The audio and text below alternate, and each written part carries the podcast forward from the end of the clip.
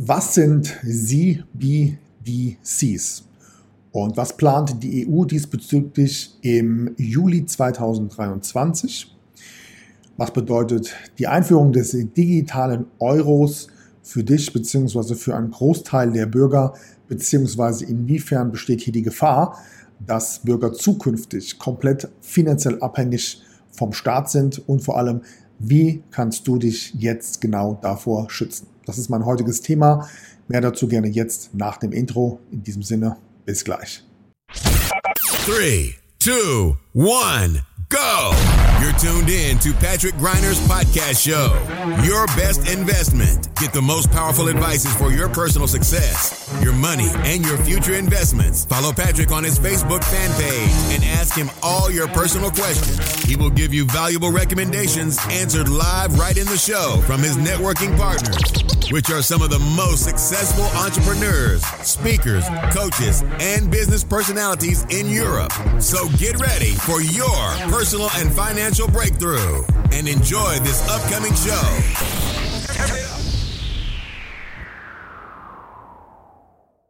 Liebe Podcast- und YouTube-Community, herzlich willkommen zu einer weiteren Ausgabe meiner Show Deine beste Investition. Mein Name ist Patrick Greiner. Freut mich, dass du heute wieder mit am Start bist zu einem extremst wichtigen Thema. Deswegen direkt auch zu Beginn des Videos oder dieses Podcasts meine Bitte, wenn dir dieses Video gefallen hat, dass du es unbedingt in deiner Community oder eben auf Social Media teilen solltest, denn das Thema von heute betrifft am Ende des Tages uns alle. Worum geht es im Kern? Nämlich um die Entwicklung sogenannter CBDCs. Das steht für Central Bank Digital Currencies vereinfacht gesagt um digitale Währungen, die jetzt beispielsweise in der EU und in den USA zum Startschuss, ja, nennen wir es mal, freigegeben wurden. Das heißt, die Entwicklung diesbezüglich ist in vollem Gange. Good morning, this is your wake-up call. Unter anderem hat Joe Biden vor kurzem auf der Website ein offizielles Statement abgegeben und bekannt gegeben, dass die Amerikaner jetzt offiziell eben am digitalen Dollar arbeiten und das ganze Projekt nennt sich Fed Now. Und aus Erfahrung wissen wir ja, dass immer das, was die Amerikaner machen, dass es hier eben nicht lange dauert und die ähm, EU-Länder dementsprechend folgen werden. Das Kuriose an dieser Geschichte ist, dass uns natürlich die digitale Währung immer als das Nonplusultra verkauft wird. Das heißt, es ist alles ganz super, alles ganz toll und das ist natürlich nur zu unserem Besten. Und ob das tatsächlich so ist, das ist eben jetzt mein heutiges Thema. Was ist die Grundidee hinter der digitalen Währung, sowohl in den USA als auch eben in der Eurozone? Naja, vielleicht kennst du die Situation, du kaufst etwas bei Amazon, hinterlegst dann das Produkt in deinem Shop, dann bezahlst du mit der Kreditkarte oder mit PayPal. Im nächsten Schritt greift dann die Bank auf deine Konto oder deine Zahlungsmodalitäten zu. Das Geld wird abgebucht, wird verrechnet, gut geschrieben und somit hast du dann dementsprechend beispielsweise eben im Internet etwas gekauft. Und jetzt versucht man uns das Ganze so darzustellen, dass du zukünftig durch digitales Geld diesen ganzen Prozess umgehen kannst. Unter anderem natürlich auch die ähm, Kreditkartengebühren, die bei Visa oder bei der Mastercard durchaus mal bei 1%, 1,5%, je nachdem, liegen können. Und vor allem, abgesehen mal von den Kosten, sollst du eben durch dieses dezentrale Geld zukünftig viel schneller, viel einfacher, viel sicherer und viel günstiger einkaufen können. Laut der aktuellen Situation beteiligen sich derzeit insgesamt fünf Länder in Europa an der Entwicklung des digitalen Euros und das ist eben neben Deutschland auch Spanien, Italien, Frankreich und Holland. Ziel hierbei ist es, dass der digitale Euro dann spätestens 2026 an den Start gehen soll. Und die erste Gefahr bei diesem Thema ist, eben schon die Geschichte mit der Währungsreform. Denn Stand heute wissen wir eben nicht, ob du zukünftig eben für einen analogen Euro einen digitalen Euro erhältst oder ob es dann hier ähnlich wie damals bei der Euro-Einführung ein gewisses Tauschverhältnis geben wird. Das steht bis heute noch nicht fest, aber das könnte beispielsweise eben auch gerade insbesondere auf dein Guthaben, auf dem Bankkonto oder in irgendwelchen anderen Geldwerten schon mal die erste Form von einer gewissen Art Enteignung sein.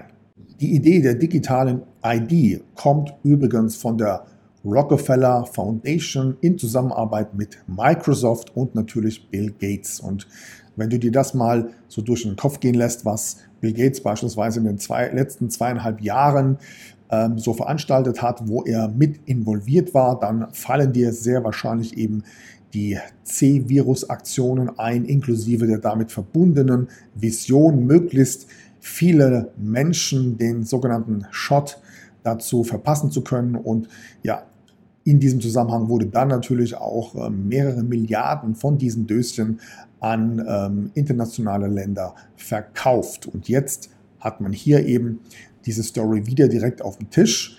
Nochmal mit der genauen Zusammenarbeit von dem World Economic Forum. Und hier gibt es sicherlich den einen oder anderen, der sagt, okay, an dieser Stelle schließt sich somit der Kreis. Was ist die digitale ID? Und ähm, bis 2025 übrigens haben sich alle EU-Länder dazu verpflichtet, eben genau diesen Prozess erfolgreich in ihren eigenen Ländern für die Bürger zu implementieren. Und vereinfacht gesagt ist die digitale ID ein Zusammenschluss von beispielsweise deinem Personalausweis, deinen Steuerdaten, deinem Impfpass, deinem Führerschein, deiner Krankenversicherung und sonstige sämtliche Daten, die du eben zum Austausch, zum Einkauf oder zur Transaktion von irgendwelchen Anmeldungen, Portalen, äh, irgendwelchen erlaubnispflichtigen Aktivitäten und so weiter benötigst. Das heißt also im Umkehrschluss, um das an dieser Stelle mal etwas zu verdeutlichen, ab der Einführung der digitalen ID haben unterschiedliche Intuitionen den Komplettzugriff auf all deine Daten. Und das kann unter anderem zum Beispiel sein Melderegister, das Rentenregister, Sozialregister, Führerscheinregister und das Steuerregister, wenn du verstehst, was ich meine. Rechnen wir jetzt an dieser Stelle nochmal ganz kurz nach. Also, die Einführung der digitalen ID soll bis ins Jahr 2025 erfolgen und ab dem Jahr 2026 soll dann eben der digitale Euro eingeführt werden. Für die Macher und die Entwickler dieser beiden digitalen Aktionen ist das natürlich ja ein Schlaraffenland, denn jetzt haben diese den komplett Zugriff auf sämtliche Daten von dir. Und um dir das jetzt mal klar zu machen, was das bedeutet, hier gerne ein paar Beispiele. Du hinterlässt zukünftig eine komplette Datenspur bei alledem, was du tust. Das bedeutet, wenn du dir ein Auto anmietest, wenn du ein Taxi rufst, wenn du auf Facebook unterwegs bist, wenn du bei Amazon etwas bestellst, wenn du ein Konzertticket kaufst, wenn du in der Apotheke gewesen bist, die Seiten, die du im Internet besuchst, wenn du ins Kino gehst, die Apps, die du runterlädst, all das hinterlässt zukünftig digitale Spuren. Und der Clou an der Sache ist, dass bis heute nicht klar ist, wie das Ganze datenschutztechnisch geregelt ist. Also wer hat eigentlich Zugriff auf alle diese Daten? Wer speichert diese Daten? Und vor allem, wie hast du die Möglichkeit zu prüfen, welche Daten von dir gespeichert werden? All das steht heute überhaupt noch gar nicht fest. Hinzu kommt, was die meisten noch gar nicht verstehen, ist, dass wenn es wirklich digitales Zentralbankgeld geben wird, dann hat der Staat, Politik, die Behörden, die Banken, sämtliche Eliten, die Big Player unserer Zeit, sie alle haben den komplett Zugriff auf sämtliche Transaktionen, die du in irgendeiner Form eben finanziell tätigst. Jetzt mag es den einen oder anderen geben, der sagt, ja, aber Patrick, das habe ich ja bei einem klassischen Bankkontoauszug oder beim Online-Banking habe ich das auch. Ja, auf eine gewisse Art und Weise, doch das ist nur so die halbe Wahrheit. Also spielen wir das mal durch. Mal angenommen, du bekommst ein Bußgeld, ja, aufgrund eines Strafzettels, ja. So. Jetzt legst du dagegen Einspruch ein. Dann geht das Ganze vor Gericht. Dann wird ein Anwalt eingeschaltet. Dann wird verhandelt. Dann wird festgestellt, ob ähm, das Bußgeld rechtens war oder nicht. das Ganze dauert natürlich extrem viel Zeit, bis hier eine Entscheidung getroffen wird. Das gleiche ist bei Steuerzahlungen. Also all den öffentlich-behördlichen Themen hast du ja immer noch generell die Möglichkeit, ähm, Einspruch einzulegen oder die Sache nochmal eben rechtlich prüfen zu lassen. Wenn es dementsprechend rechtlich korrekt ist und du trotzdem nicht bezahlst, dann liegt ein sogenannter Titel vor. Durch den Titel erfolgt dann eine Kontosperre. Das heißt, der Gläubiger beantragt bei der Bank eben dementsprechend eine Kontopfändung. Und naja, wenn du das Ganze dann irgendwann ausgleichst, dann erst wird dein Konto wieder freigeschaltet. Und alleine dieser Prozess dauert in der Regel mehrere Monate.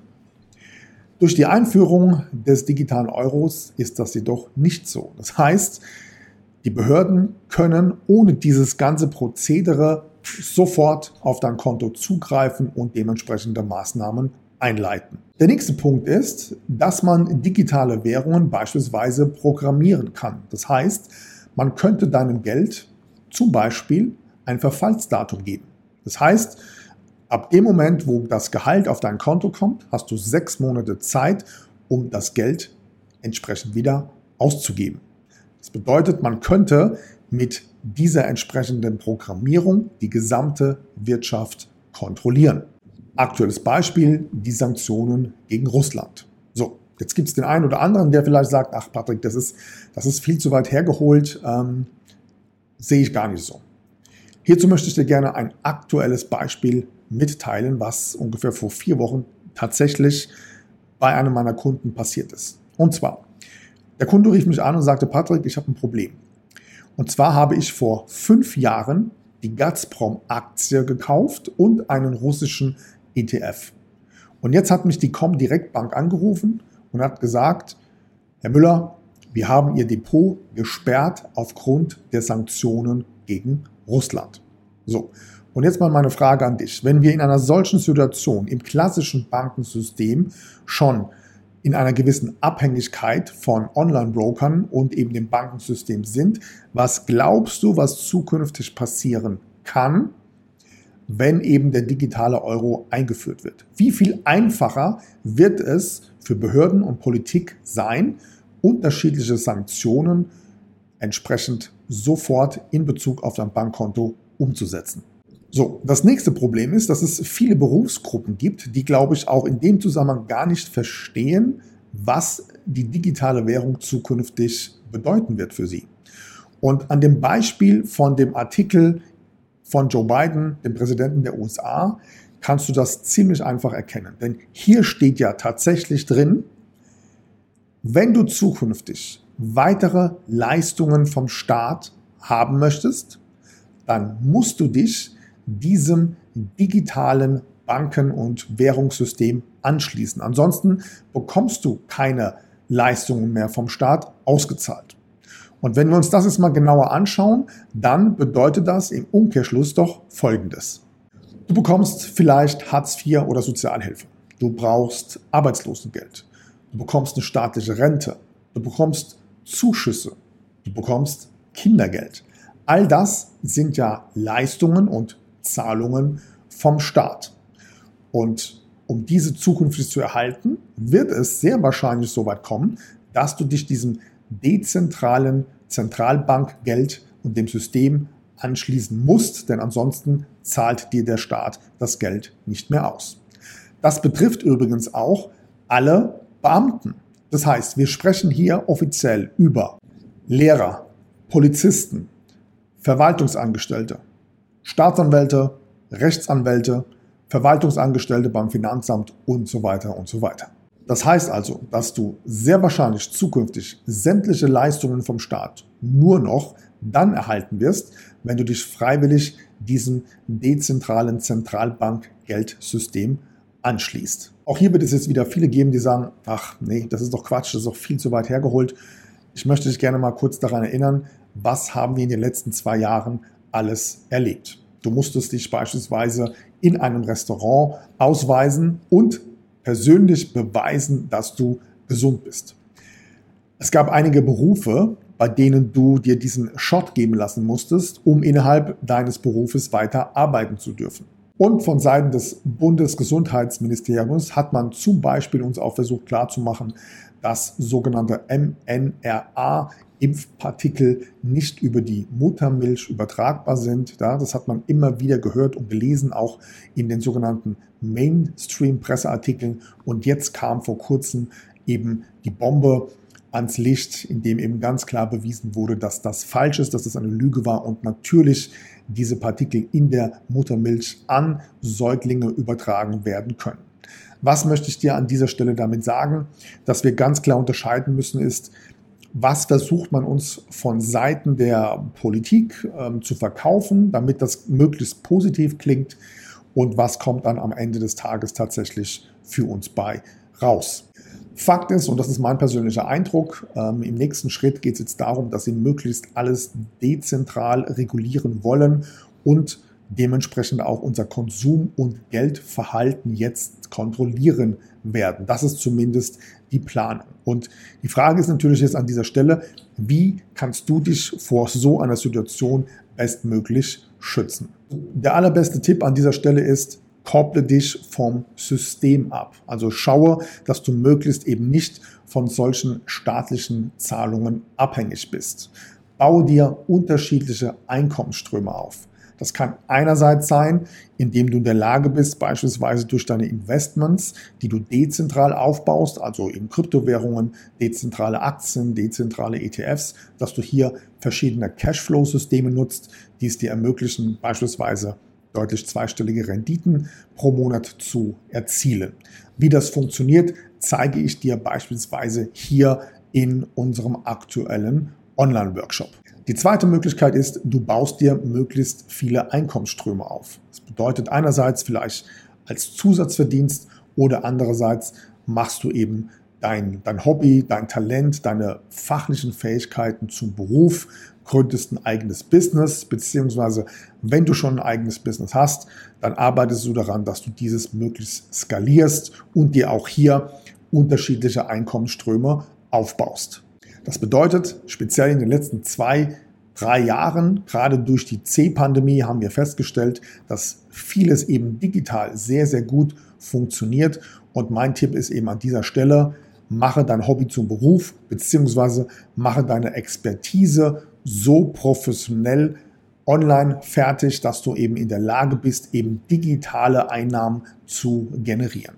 Und für jeden, den das interessiert, da schlage ich vor, dass wir beide uns einfach gerne mal persönlich darüber unterhalten, welche Möglichkeiten hast du gerade jetzt und eben auch in den nächsten ein, zwei Jahren, die unterschiedliche Einkommensströme in deinem Fachbereich aufzubauen. Und das schaue ich mir sehr gerne mal an und äh, lass uns hierzu gerne mal persönlich austauschen. Ich gebe dir ein konkretes Feedback, welche Chancen, welche Möglichkeiten ich gerade eben jetzt in deiner Branche und bei deinen fachlichen Kenntnissen sehe, um genau so etwas zu entwickeln. So, und wenn du da Lust drauf hast, dann lass uns gerne mal persönlich in einem Zoom-Meeting sprechen.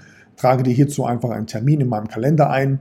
Du gehst einfach auf www.patrick-greiner.de slash business. Ich tausche mich gerne mit dir aus, gebe dir so ein paar Ideen an den Start und dann helfe ich dir gerne, eben in den nächsten 12 bis 24 Monaten dein Business weiter auszubauen, zu skalieren. Oder ich bin dir eben gerne dabei behilflich, dir ein paar Ideen, ein paar Impulse zu geben, wie du beispielsweise eben mit deinem Hobby ja, zusätzliche Einkommensströme generieren kannst. Good morning, this is your wake-up call. An dieser Stelle freue ich mich natürlich auf unser Gespräch und sollte dir dieses Video gefallen haben, dann gib mir gerne mal einen Daumen hoch und schreib hier unten gerne mal auch einen Kommentar rein, inwiefern du eben dir schon unterschiedliche Einkommensströme aufgebaut hast. In diesem Sinne wünsche ich dir ja eine erfolgreiche Woche. Wir sehen uns bis zum nächsten Mal. Mach's gut. Ciao.